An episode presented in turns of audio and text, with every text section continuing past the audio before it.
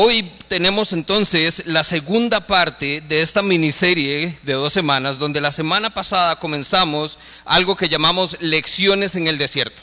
La semana pasada, si usted no estuvo con nosotros, fuimos al libro de Éxodo, donde vimos cómo entonces eh, Dios envía a Moisés a, a, sacar a su pueblo, a libertarlo, y vemos entonces cómo entonces desde el día uno el pueblo comienza con una actitud muy poco eh, dependiente de Dios, muy poco grata por lo que Dios está haciendo de ellos. Y lo que notamos entonces es un patrón a lo largo de su paso por el desierto, donde entonces una y otra vez lo que hicieron fue entonces quejarse básicamente.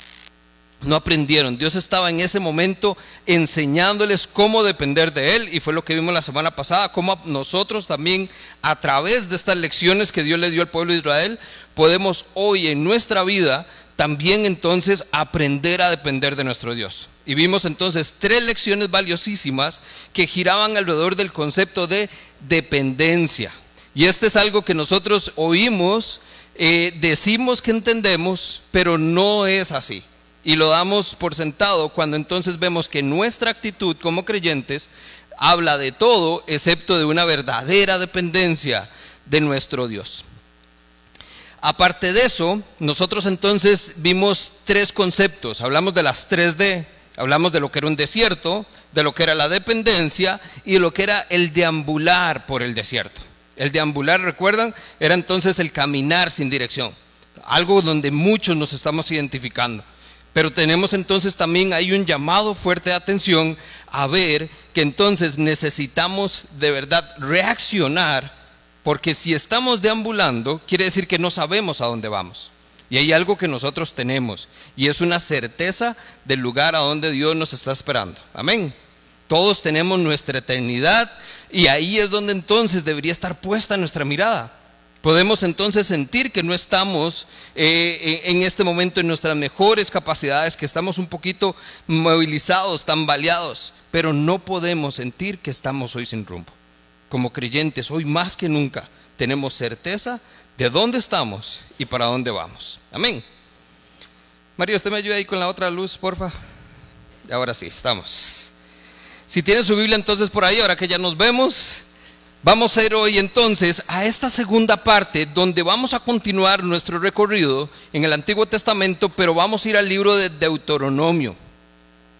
Hoy vamos a estar en este otro libro donde vamos a ver entonces otras tres lecciones que podemos aprender en el desierto, que podemos aprender a través de lo que el pueblo de Israel está experimentando y vamos entonces a verlas esta vez alrededor de otro concepto. Si usted no tiene Biblia y desea eh, tener una, tenemos ahí unas disponibles, entonces nada más puede levantar su mano y le hacemos llegar eh, una Biblia.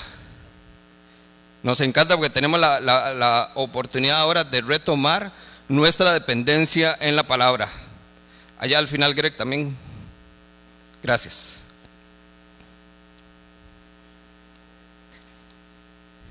Hablábamos que los desiertos son lugares secos, áridos, desolados, experiencias que si traducimos a nuestro diario vivir no, no son muy diferentes. En un sentido figurativo, nuestra vida puede ser incluso peor porque sentimos que son inhabitables. Y lo que hacemos es entonces, apenas entramos en el desierto, lo que buscamos es cómo salir de él. Y entonces nos hacíamos la pregunta de cómo entonces podemos nosotros darnos la oportunidad de ver lo que Dios está haciendo y enseñándonos en el desierto. La lección no viene después, la lección es durante el desierto. Y la semana pasada cerrábamos con esto, donde veíamos que la dependencia de Dios en plenitud, a como debe ser, únicamente se aprende estando en el desierto. No es algo que eh, me contaron, no es algo que me dijeron, es algo que tengo que vivir. Hoy vamos a ver entonces cómo los israelitas muy pronto olvidaron no solo quién los sacó del desierto, sino todo lo que Dios hizo por ellos una y otra vez. En repetidas ocasiones, cada vez que los israelitas necesitaron a Dios, Dios se hizo presente. Dios estuvo con ellos, Dios respondió pero ellos rápidamente olvidaron entonces quién estuvo con ellos durante 40 años y todo lo que hizo por ellos durante ese tiempo. Así que la pregunta de hoy para reflexionar es, ¿será que podemos nosotros entonces evitar cometer el mismo error. Los israelitas hoy vamos a ver, la consecuencia es muy fuerte. Y de hecho hoy vamos a terminar con una advertencia. A partir de esa advertencia es donde entonces yo por eso quiero plantearles es, ¿será posible que podemos evitar cometer el mismo error que cometió el pueblo de Israel? No una, múltiples veces. Y olvidaron quién es el Señor. En este paso por el desierto, el pueblo entonces comenzó rápidamente a quejarse, a decir que en Egipto estaban mejor y no le dieron la oportunidad a Dios de mostrarles qué era lo que él tenía preparado. El pueblo de Israel sale entonces de Egipto con una promesa de algo mejor. Cuando usted le ofrecen algo mejor, ¿qué es lo que usted hace? Primero lo compara con lo que tiene y a partir de ahí usted toma una decisión. El pueblo de Israel lo hizo, pero se negó a verlo. El pueblo de Israel cuando entonces Moisés les dice que hay un Dios que los va a librar, que les va a llevar a un lugar, a una tierra prometida, claramente comparan con su lugar en Egipto y es mucho mejor. Y por eso el pueblo toma la decisión de ir. Pero entonces a partir de esa decisión lo que vemos es que lo único que hicieron fue quejarse. Y en ningún momento de todo lo que hemos visto hasta acá vemos un pueblo que le dio a Dios la oportunidad demostrarles que era lo que tenía para ellos. Fue su, precisamente su incapacidad de depender plenamente de Él lo que les hizo deambular durante mucho tiempo. A pesar de la evidencia continua del amor y del poder de Dios, la gente se quejaba y añoraba incluso sus días en Egipto. Y esto es algo que no podemos nosotros cometer. Por eso estamos hablando hoy. Nuestra línea de aprendizaje hoy está centrada en que no podemos cometer el mismo error. Porque ver para atrás y creer que donde estábamos, que nunca quisimos estar ahí y no estábamos contentos estando ahí, puede ser mejor. Si hay algo que podemos estar claros y seguros, es que Dios, nuestro Padre, tiene algo mejor para nosotros, ¿cierto? ¿Quién mejor que aquel que nos creó, aquel que tiene nuestra vida en sus manos, para darnos realmente lo que nosotros necesitamos, lo que necesitamos, lo que queremos, lo que anhelamos? hay que confiar plenamente en Dios. Entonces, si usted está ahí en Deuteronomio 8, hoy déjeme entonces introducir dos conceptos más. La vez pasada, recuerde, era desierto, deambular y dependencia, palabra clave. Hoy vamos a tener dos conceptos claves. Vamos a tener no olvidar y recordar. Pareciera que es lo mismo, son muy parecidos, pero tienen eh, ámbitos de aplicación muy diferentes. Entonces, antes de llegar al texto de hoy, nada más déjeme compartir esto con ustedes. En Éxodo capítulo 7, perdón, capítulo 3, verso 7, es decir, si nos vamos un poco atrás en la historia, incluso antes de lo que vimos la semana pasada, vea lo interesante. Esto es antes de la salida del desierto. Éxodo 3 dice, luego el Señor dijo, he visto muy bien la aflicción de mi pueblo que está en Egipto, he oído su clamor por causa de sus explotadores he sabido de sus angustias y he descendido para librarlos de las manos de los egipcios y sacarlos de esa tierra hacia una tierra buena y amplia. Y esta frase que quizás usted ya ha escuchado, una tierra donde fluye leche y miel.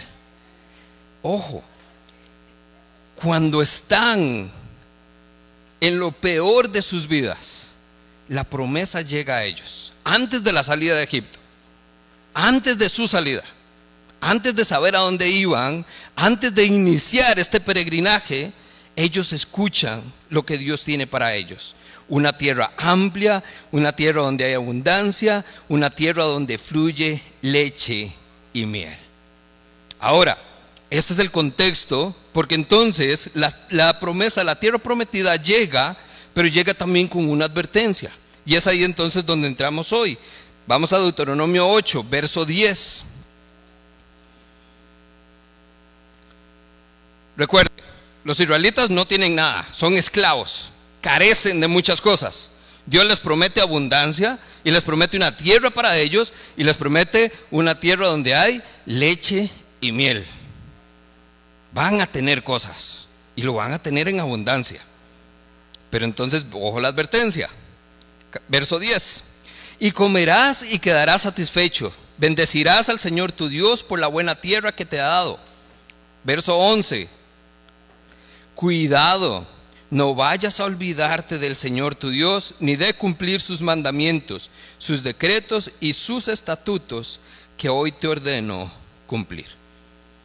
Y ahí es entonces donde hacemos una pausa, porque tenemos dónde estamos y para dónde vamos. Pero ojo con la advertencia. No nos, no, no nos vayamos de bruces con el poder obtener eso que anhelamos, porque para lograrlo hay algo. Nosotros aquí comercialmente hablando nos engañan siempre, es lo que le llaman la letra pequeña, ¿verdad? Pague uno y lleve dos. Ajá, pero, y entonces hay que irse a la letrita pequeña. Ojo, aquí Dios no está teniendo letra pequeña. El asunto es que entre el punto A y el punto B hay grandes lecciones donde Dios le va a mostrar a su pueblo cómo depender de Él plenamente. Y hoy le va a mostrar todo lo que Él es capaz de hacer. Son lecciones valiosas que Dios quiere que aprendan en medio de ese proceso. No es letra pequeña. Pero entonces muchas veces por querer salir del desierto nos quitamos, nos desligamos de la oportunidad de ver qué es eso que Dios tiene para nosotros. Estamos claros en el contexto de la advertencia. Cuidado, y ahí es donde vienen nuestras palabras claves. No vayas a olvidarte del Señor tu Dios, ni de cumplir sus mandatos. Hoy vamos a ver entonces tres lecciones más en un marco no de dependencia, sino en un marco de obediencia. Porque entonces Deuteronomio lo que tiene va a haber un montón de entonces de guías, de enseñanzas, de cosas que el pueblo debe comenzar a hacer para adorar a Dios, para rendir culto a Dios, para reconocer quién es Él. Ahí es entonces donde vamos a ver justamente esas tres lecciones. Entonces permítame orar y entramos a las tres lecciones de hoy, ¿de acuerdo? Padre, damos gracias por la oportunidad de estar juntos, de estar de verdad compartiendo como familia, Señor, acá en el tiempo, en el templo, Señor, de manera presencial. Gracias por nuestra oportunidad, Señor, también de llegar a estas familias que están en casa, Señor, que por alguna razón todavía no pueden estar con nosotros. Gracias, Señor, por poder seguir siendo familia, por poder seguir siendo iglesia, aún en tiempos de pandemia. Así que oramos, Señor, para que este tiempo tu espíritu, verdad, traiga a nosotros sabiduría y entendimiento, Señor.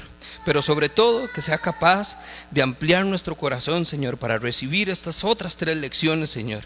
Que de verdad podamos eh, eh, atesorarlas, cumplirlas y obedecerlas, Señor. Oramos esto en tu nombre, Señor. Amén y amén. Vamos entonces, Deuteronomio 8, vamos a ir entonces al inicio del capítulo para llegar a esta advertencia que vimos. Vamos a estar a partir del verso 1.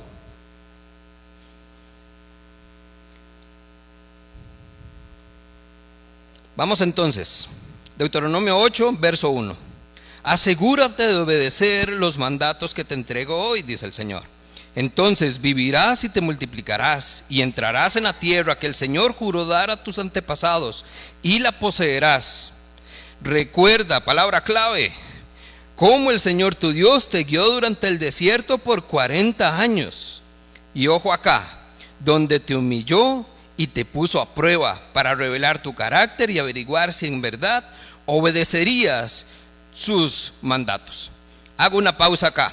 Esto fue lo que vimos y fue una lección la semana pasada. Hagamos referencia entonces a Éxodo 16, eh, verso 4. Entonces el Señor le dijo a Moisés, mira, voy a hacer llover alimento del cielo para ustedes. Cada día la gente podrá salir a recoger todo el alimento necesario y con esto los pondré a prueba para ver si siguen o no mis instrucciones. De nuevo, ve aquello entonces un propósito en lo que Dios está haciendo. Si usted nota estos pasajes que estamos leyendo en este momento, todos son de tiempo futuro. Son cosas que el pueblo va a poder alcanzar va a vivir entonces, se va a multiplicar, va a entrar en la tierra de la cual les ha hablado sus antepasados. Pero dice, y la poseerás. Eso es tiempo ya presente, eso es, yo se lo voy a dar a usted. Las personas que lo están escuchando lo van a ver. Esto no es simplemente una promesa dentro de mucho tiempo, es una promesa en el corto tiempo. Son cosas entonces para lo cual usted se prepara, se prepara para ese momento. Y ahí es entonces donde viene eh, la, condición o el momento, la manera en que Dios está dando esto. Pero recuerda cómo el Señor guió tus pasos durante 40 años en el desierto. Ahora, En términos prácticos, ¿cuántos años el Señor ha guiado sus pasos? Habemos algunos que entonces ya podemos estar para arriba de los 40, algunos estaremos comenzando a vivir, otros llevamos ya algunas vueltas a la vida. Pero de todo el tiempo que hemos vivido, ¿cuánto tiempo hemos dejado que el Señor guíe nuestros pasos? Y en la medida en que podamos identificar esto, nos vamos acercando hacia la aplicación, porque entonces, ¿qué tengo que recordar yo? ¿Cuántas veces ya Dios me ha sacado a mí de un desierto? Y es más, hagamos un ejercicio rápido nada más, solo por estadística. Es un testimonio y nada más levante su mano si el Señor ya lo ha hecho pasar por un desierto, pero le ha mostrado una lección y usted todavía está hoy acá. Una, dos, tres, y cuente y para todo lado. Esto no es algo mágico, esto no es algo difícil de alcanzar. Esto es algo que vemos que Dios ha hecho, que Dios hace y que Dios seguirá haciendo, porque esa es la grandeza del Dios que tenemos, ¿cierto o no? Y vea el montón de familias que hoy dan testimonio de esto, el montón de personas que lo han visto. Recuerden lo que Dios ha hecho por ustedes, cómo los guió en ese desierto durante y agregue el tiempo donde sea. Y aquí es en donde vemos entonces el marco en que se está dando. Y dice, y es un poco fuerte, porque dice, donde Dios te humilló y te puso a prueba. Continuemos el texto entonces para entender qué es este concepto de humillar, que tal vez nosotros encontramos chocante, pero que no necesariamente es así. Dice el verso 3. Moisés hablando, continúa. Sí, el Señor te humilló permitiendo que pasaras hambre y luego alimentándose alimentándote de maná, un alimento que ni siquiera tus antepasados conocían hasta ese momento.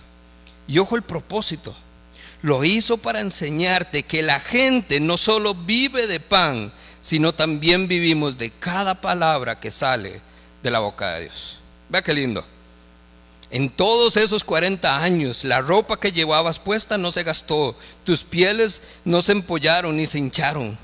Verso 5, ten por cierto que así como un padre disciplina a su hijo, el Señor tu Dios te disciplina para tu propio bien. Aquí es entonces donde vemos el propósito que Dios tiene por el cual Él permite que crucemos estos desiertos. En muchos casos puede que Él sea el que nos esté llevando. En muchos casos, como fue el pueblo de Israel, fue su necedad, su incredulidad la que igual nos hace llevar. Muchas veces a nosotros nos pasa lo mismo. Quizás son nuestras malas decisiones, nuestra eh, falta de fe, nuestra falta de confianza. Caemos en desiertos que no deberíamos. Nuestra desobediencia nos lleva al desierto. Por eso hoy estamos viendo lecciones valiosas, según Marco, de obediencia, de todo lo que Dios puede hacer en medio de estos tiempos difíciles. Y esto no simplemente para simplemente echarnos ahí eh, a llorar y a reclamar y a sentir que entonces el mundo se viene abajo. Porque cuando Dios nos tiene ahí, nos está humillando, pero con un propósito, para enseñarnos algo, para hacernos dependientes. Dice que no solo vive de pan el hombre, sino de toda palabra que sale de su boca. Todo lo que tenemos es producto de la provisión de Dios. Todo esto lo vimos la semana pasada. Así que dos cosas prácticas en este texto. Número uno, Dios permite que nos pasen cosas. Dios no las ocasiona. Deja de echarle la culpa a Dios. ¿Qué es, lo que, es lo primero que hacemos? Dios, ¿por qué? ¿Cómo por qué? No le eche la culpa a Dios. Pero independientemente de que lo ocasionó, Dios permite que estas cosas sucedan en su soberanía. Y dos, entonces Dios aprovecha estas cosas que nos pasan para enseñarnos algo. Nuestro desierto, por ejemplo, por desobediencia, no necesariamente tiene lecciones. No es que entonces desobedecer a Dios e ir a pecar me va a mostrar a mí una gran lección de vida. No, eso me va a enseñar el lugar a donde puedo terminar por perdición. Pero Dios, en medio de ese tiempo, en medio de mi desobediencia, en medio del desierto que vivo por consecuencia de mis malas acciones, Dios sí me puede mostrar que su gracia es inagotable, que su amor nunca se acaba y que sin importar lo que haya hecho, Él todavía puede hacer algo por mí, Él todavía puede darme un futuro diferente, Él todavía puede traer esperanza a mi vida, ¿cierto? Eso es lo que Dios nos puede enseñar, grandes lecciones. Así que tenemos hoy la primera lección de, de esta noche, lección número cuatro. Tres vimos la semana pasada. En el desierto, Dios redefine el concepto de humildad. Y voy puntual con esto. Estando en el desierto, no después, no antes, durante nuestro paso por el desierto, Dios redefine el concepto de humildad. Porque usted y yo decimos que somos humildes, pero no lo mostramos. Nuestras actitudes dicen todo lo contrario. Porque lo contrario a la humildad es la soberbia, es el orgullo, es la prepotencia. Y ese lamentablemente es una gran porción del pueblo cristiano que vemos hoy. Un pueblo orgulloso, un pueblo pensando solo en sí mismo y no pensando en los demás. Tres cosas acá entonces que nos enseña Dios. Uno, necesitamos ser humillados. Damos gracias a Dios por ese paso en el desierto, porque entonces nos hace volver a ver hacia abajo. Y cuando digo hacia abajo es para ver a dónde tenemos los pies puestos. Porque muchos de nosotros volamos tan alto en un mundo ideal, donde nada me va a pasar y donde puedo tener todo lo que quiera, que cuando veo para abajo y caigo en la realidad donde están mis pies hoy, lo único que me da oportunidad es para volver a ver arriba pero en lugar de anhelar lo que tenía, es decirle, Dios, solamente te tengo a ti. En su condición de humillación, cuando usted vuelve a ver arriba, lo único que va a ver es a ese Dios del cual entonces usted tiene que depender, el cual le va a proveer y el cual va a estar con usted siempre. Número dos, necesitamos poner a prueba nuestro carácter. Y estas son cosas que no podemos escapar. Todos nos encantaría poder aprender grandes lecciones de vida sin tener que ir por la parte difícil. Pero el trago amargo hay que pasarlo. La parte, digamos, donde se forja eh, las espadas, el hierro, los golpes fuertes, es lo que le da al final ese acabado fino que tienen estas cosas. Nosotros necesitamos poner a prueba nuestro carácter. Y esto solo pasa en el desierto y con estos tiempos difíciles. Y número tres, necesitamos ser disciplinados. Ojo, aquí no es que estamos mal educados. Muchas veces asociamos la, disciplina con la mala educación y muchas veces nosotros le decimos es que es un mal educado. No, muchas veces no es que está mal educado, hemos estado bien educados y muchos de nosotros incluidos. Pero lo que tenemos es una falta de disciplina tremenda. Y aquí no solo estamos hablando en el concepto de disciplina espiritual, de tener nuestro sentido, y recuerde, esto es un marco de obediencia, de qué es lo que Dios espera, de qué es lo que Dios me pide, de qué es lo que Dios tiene para mi vida. No, no, no lo que yo quiero, es lo que yo, ya Dios determinó para mi vida. En este marco de obediencia es donde necesitamos ser disciplinados. ¿Por qué? Porque cuando Dios ha trazado este camino, y es un camino en línea recta, punto A al punto B. Dios te está esperando para que llegues y cumplas el propósito que tiene para tu vida. Pero entonces, ¿qué es lo que hago yo? Comienzo a caminar y me desvío. O para un lado o para el otro.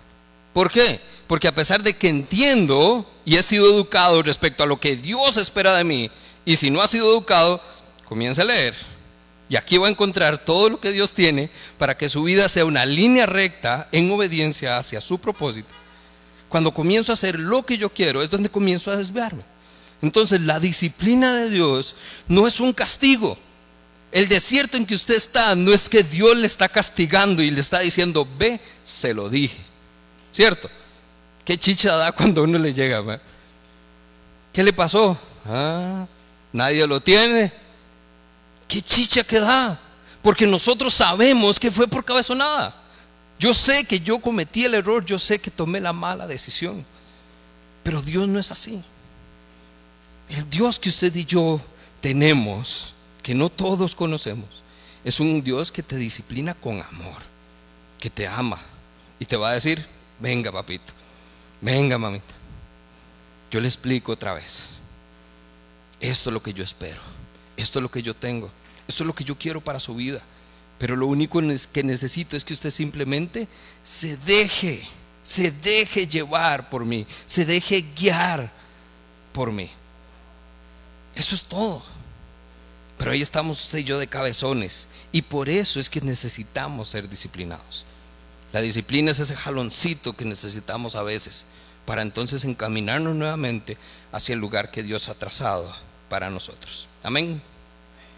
En el desierto entonces Dios redefine ese concepto de humildad, nos hace ser humildes delante de Él, nos hace entonces depender plenamente de Dios. Vea cómo vamos conectando conceptos. Continuamos, las tres lecciones hoy están en un mismo texto. Verso 6. Dice entonces, por lo tanto, cada vez que encontramos un por lo tanto en la Biblia, debemos decir que tanto, hay que irnos para atrás. Y el resumen son estos tres puntos que les acabo de decir. Por lo tanto, ¿por qué? Porque necesitamos ser humillados, porque necesitamos poner a prueba nuestro carácter, porque necesitamos ser disciplinados. Es que entonces dice Moisés, obedece los mandatos del Señor, del Señor tu Dios, andando en sus caminos y temiéndolo. ¿Cómo camina uno en obediencia? Y esto pareciera como Cristianos 101. Y es, deme las, reglas básicas. Lo, primero y lo único que debo saber es que se tiene que caminar, ande en obediencia. Me encanta primera Juan, Juan lo pone, es caminemos en la luz. No, no, no por el otro lado. Y usted claramente nota la diferencia entre luz y oscuridad, ¿cierto? Camine en la luz, encamínese. Y no solo hágalo, sino que témale témale a Dios. No, no miedo, es tenga de verdad la reverencia de la persona que está con usted. Dice, pues el Señor tu Dios te lleva. Usted llega solo a la tierra prometida. No, esta también es parte de nuestra soberbia. Por eso es que yo, a pesar de que Dios me dice, es por aquí, yo me voy por aquí porque creo saber a dónde voy y después, no, usted no llega solo a donde Dios lo lleva. Dios le dice, Él te lleva a una buena tierra, con arroyos y lagunas, fuentes de agua, manantiales que brotan chorros de los valles y colinas. Es una tierra de trigo y cebada, de vides, de higueras y granadas, de aceite de oliva y miel. Es una tierra donde abunda el alimento y no falta nada. Es una tierra donde el hierro es tan común como las piedras y donde el cobre abunda hasta en las colinas. Usted podrá decir, Daisy, suena muy bonito, pero recuerde el contexto en que esto fue escrito. Años de años de años de esclavitud, de no tener nada, de carecer de hasta las necesidades básicas, de depender nada más de las miserias, de las migajas que daban los egipcios a los israelitas. Usted no puede tener nada, usted no es dueño de nada. Es más, está vivo porque se lo están permitiendo. Y esta es la promesa que recibe. Toda su vida va a cambiar. Toda. En todo sentido, en todo ámbito, su vida está cambiando. La obediencia y la dependencia entonces para este pueblo está siendo puesta a prueba. ¿Por qué? Porque Dios está a punto de darles algo mejor. La parábola Jesús lo dio. Siervo bueno y fiel, porque has sido fiel en lo poco, serás fiel en lo mucho. Si nosotros vemos este, este marco de obediencia, este es un pueblo que nunca ha tenido nada. Y va a pasar en unos momentos a tenerlo todo y más. ¿Qué es lo que Dios quiere? ¿Qué es lo que Dios les está mostrando? ¿Cómo saber manejarlo? ¿Cómo estar preparados para poder recibir de parte de Dios lo que Él tiene para ellos? Cuando usted se prepara, nuestra capacidad humana limitada nos hace entonces simplemente poner una mano. Si yo le digo que le voy a dar algo, usted pone una mano. Pero cuando Dios dice que le va a dar algo, oiga, ponga las dos y lleve ayuda. Recuerde la pesca milagrosa. Ellos esperaban sacar algunos peces después de no haber pescado nada. ¿Y qué hicieron? No llenaron una, llenaron dos balsas, tuvieron que pedir ayuda. Porque cuando Dios da, Dios da más de lo que usted puede manejar. Por eso es que entonces tenemos que prepararnos. La obediencia, este caminar en obediencia nos prepara para entonces poder recibir lo que Dios tiene para nosotros en la tierra prometida. Verso 10, continúa el texto. Cuando hayas comido hasta quedar satisfecho, asegúrate de alabar al Señor tu Dios por la buena tierra que te ha dado. Verso 11 sin embargo, ojo, atención, en ese momento es donde debes tener mucho cuidado. Y aquí ya nos vamos acercando a la advertencia. Hay que tener mucho cuidado.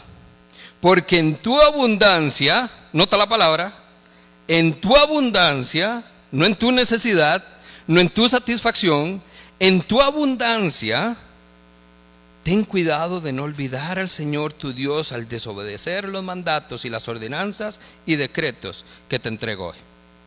Verso con que comenzamos. Vea la advertencia. Y continúa el verso 12 para complementar.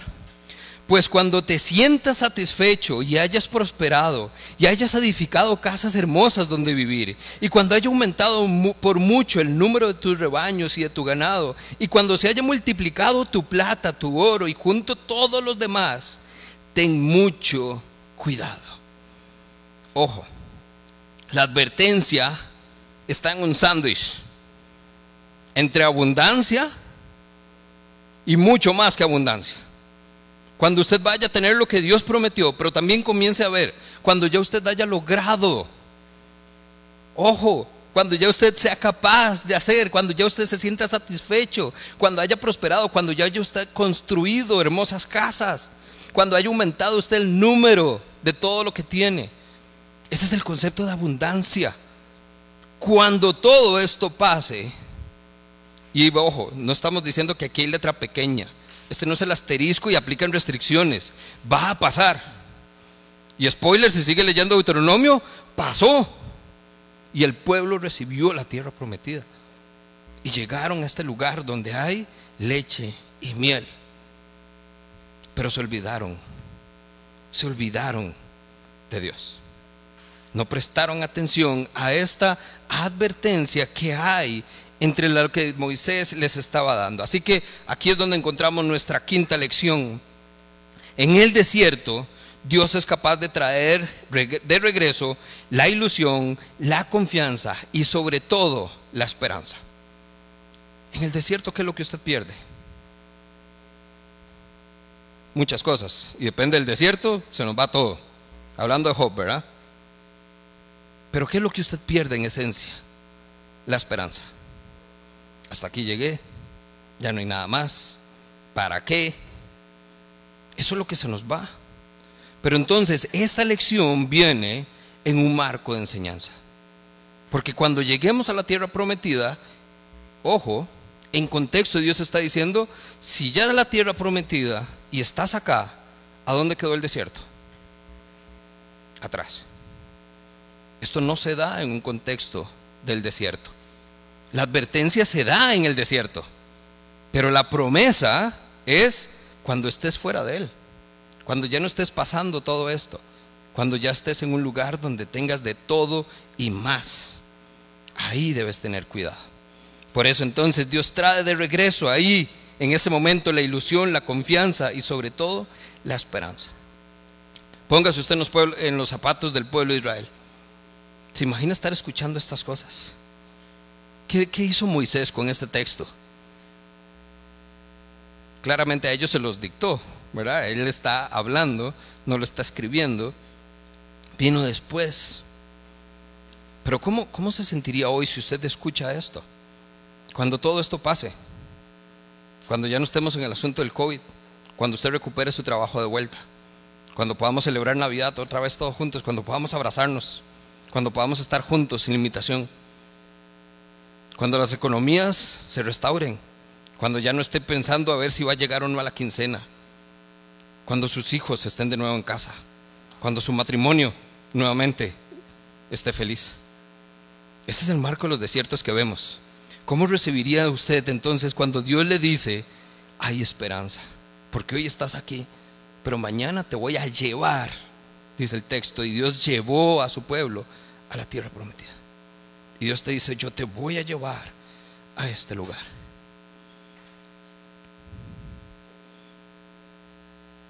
Solo Dios puede hacer algo así.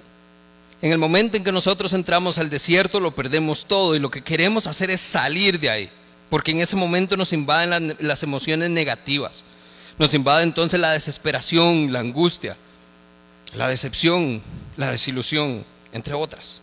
Ahora Dios entonces trae de nuevo emociones que creíamos que nunca volveríamos a sentir. Y eso es porque entonces en Dios, específicamente en la figura de Cristo, usted y yo somos capaces de volver a sentir cosas que creímos que jamás volverían a pasar, ¿cierto o no? ¿Se acuerda cuando usted no tenía nada?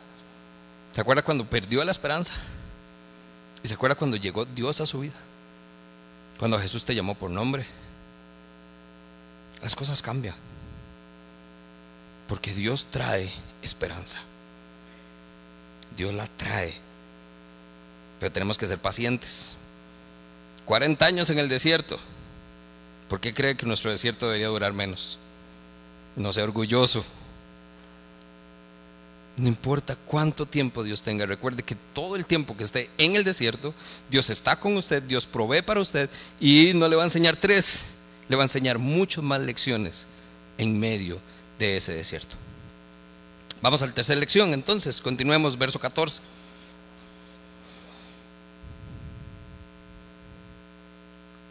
No te vuelvas orgulloso en esos días. Vea lo que estamos hablando. Y entonces te olvides del Señor tu Dios, quien te rescató de la esclavitud en la tierra de Egipto. No olvides, nuevamente, palabra clave, que Él te guió por un inmenso y terrible desierto. Estaba lleno de escorpiones, serpientes venenosas, y eso era tan árido y caliente que Él te dio agua desde la roca. En el desierto Dios te alimentó con maná, un alimento completamente desconocido para tus antepasados. En estos pasajes vea que básicamente estamos recordando lo que vimos la semana pasada, todo lo que Dios hizo. Por eso el marco de no olvidar es no olvidar todo lo que Dios ha hecho por ellos. Que en un marco de resumen, tres cosas podemos ver. ¿Qué ha hecho Dios por su pueblo hasta este momento? Número uno, los rescató de Egipto. Por si fuera poco. Ya con eso deberíamos decir fue suficiente. Número dos, los guió para que estuvieran a salvo cuando se vieron amenazados, no solo por los egipcios, sino por todas las otras cosas a las que ustedes se en el desierto, Dios los guió para que estuvieran a salvo. Y por encima de todo, proveyó para ellos siempre. Alimento, agua, ropa, techo y cuánta cosa más. Dios estuvo con ellos y proveyó para ellos siempre.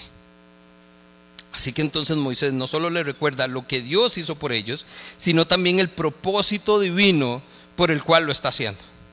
Seguimos el texto. Dice, lo hizo para humillarte y ponerte a prueba. Ojo que lo está repitiendo nuevamente. Esto es clave y si hay una repetición es porque es importante. Y usted y yo deberíamos tomarla también. Lo hizo para humillarte y ponerte a prueba por, tu, perdón, por tu propio bien. Esto lo hizo para que nunca se te ocurriera pensar, ojo, He conseguido toda esta riqueza con mis propias fuerzas y energía. Y nota ya ahí como que algunos hemos caído en esto. Cuando entonces nos atrevemos a decir, he conseguido, he logrado, logré que me dieran un trabajo, logré encontrar trabajo, logré tener mis cuentas. ¿Se da cuenta lo fácil que es perder nuestra dependencia de Dios? Aquí es que aquí estamos en un ámbito muy sutil. Dice el verso 18, acuérdate del Señor, tu Dios. Él es quien te dio las fuerzas para obtener riquezas a fin de cumplir el pacto que les confirmó a tus antepasados mediante un juramento. ¿Quién nos permite todo eso? Dios. Ese es el Dios que usted y yo tenemos. El que es capaz de darnos las fuerzas cuando no tenemos, los recursos cuando escasean y la oportunidad para poder implementarlo pero solamente Dios es capaz de hacerlo. Y vea que entonces en estos pasajes es donde estamos viendo las dos palabras claras, los dos conceptos de hoy. No olvidar y recordar, acuérdate del Señor tu Dios. Por eso es que ya vamos a ver un poquito las diferencias. Lección número 6 y última de esta noche. En el desierto entonces no olvides de recordar de dónde vienes y para dónde vas. Y aquí ponemos los dos pues en el desierto, ¿qué es lo que no podemos? No olvidemos de dónde venimos y para dónde vamos, no dónde estamos. Ese es punto intermedio. Es que este concepto es entonces donde estamos acá, lo que nos corresponde es ver hacia el futuro con la promesa de la tierra prometida. Y puede ser tan explícita como Dios se la dio al pueblo. No olvidemos, eso sí, volver nuestra mirada a el pasado y ver qué es lo que Dios ya ha hecho por nosotros. De cuántas cosas nos libró, qué hizo, cómo proveyó, cómo estuvo con nosotros. Las dos son necesarias. Hay personas que usted nada más le dice, usted camine hacia el frente, olvídese el pasado, deje todo atrás. No, no, el pasado tiene grandes lecciones si estamos dispuestos a aprender de ellas. Y vea lo que estamos haciendo. 2020 y estamos viendo a los orígenes de la historia del pueblo de Israel. Pero tenemos grandes lecciones valiosísimas con las cuales usted y yo podemos atesorar y aprender el día de hoy. Y vea que el verso 18 está hablando que Dios hizo esto para cumplir el pacto que le prometió a sus antepasados. Es que usted y yo todavía estamos bajo esto. Hay una promesa que nos acompaña desde la creación. Dios va a estar con nosotros, no nos va a abandonar, nunca.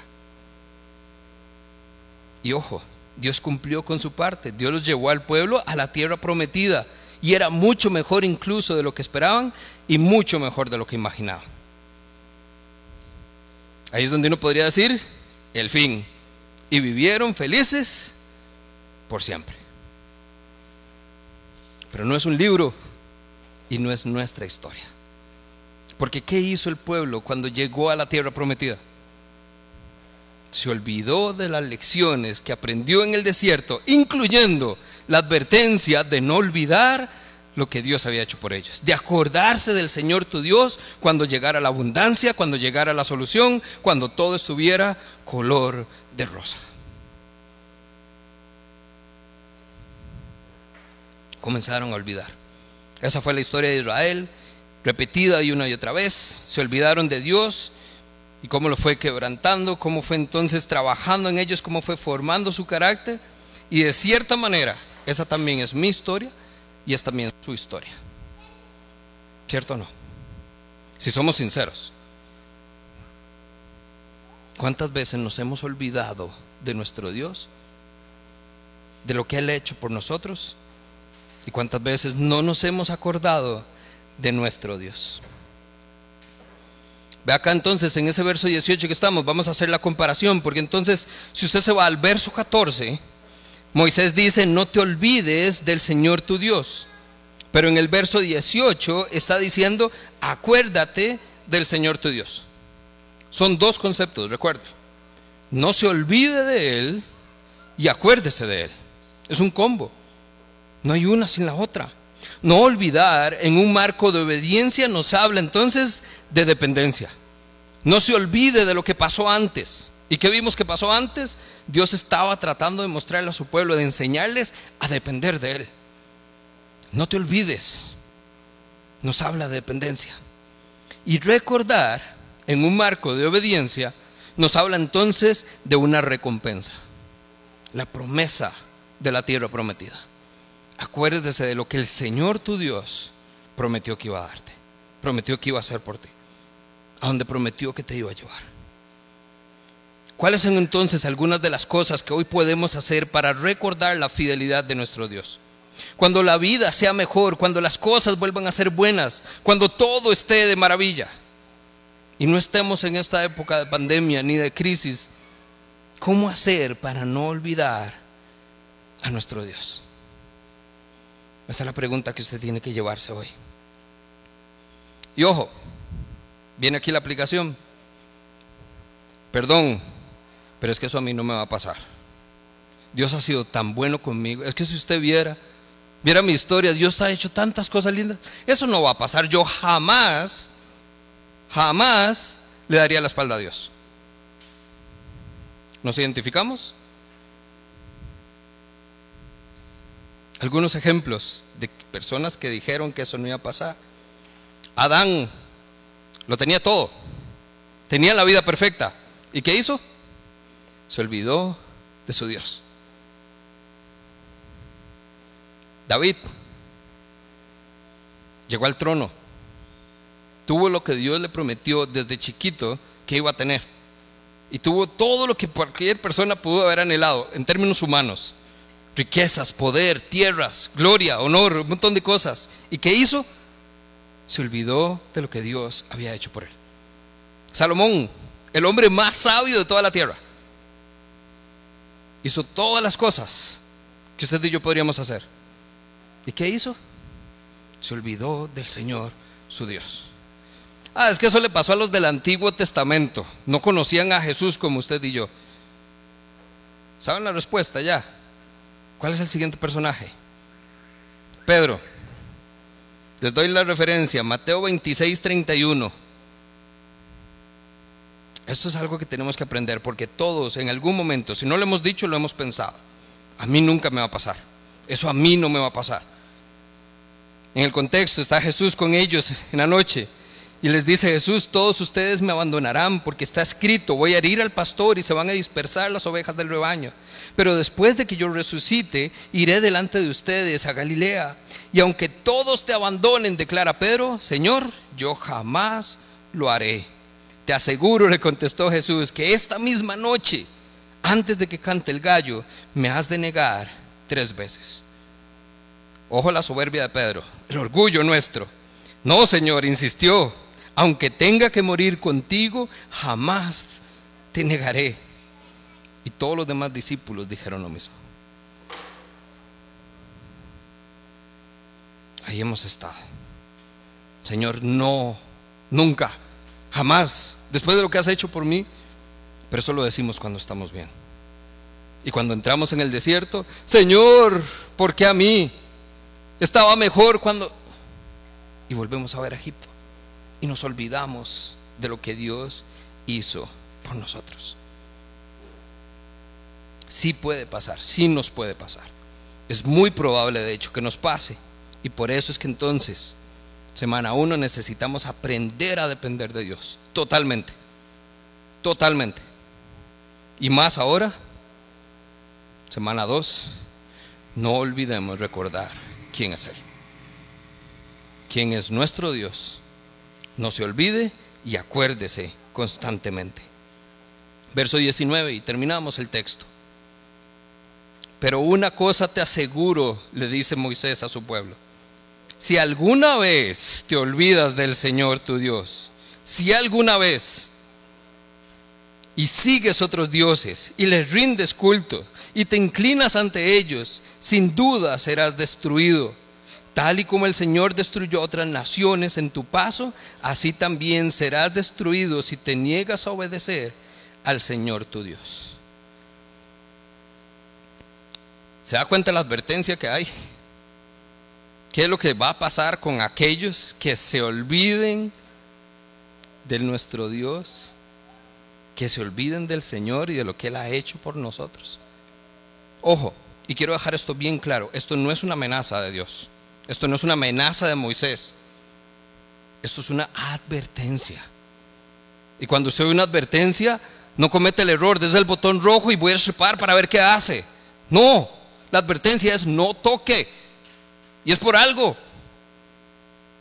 Aprenda la lección en el desierto.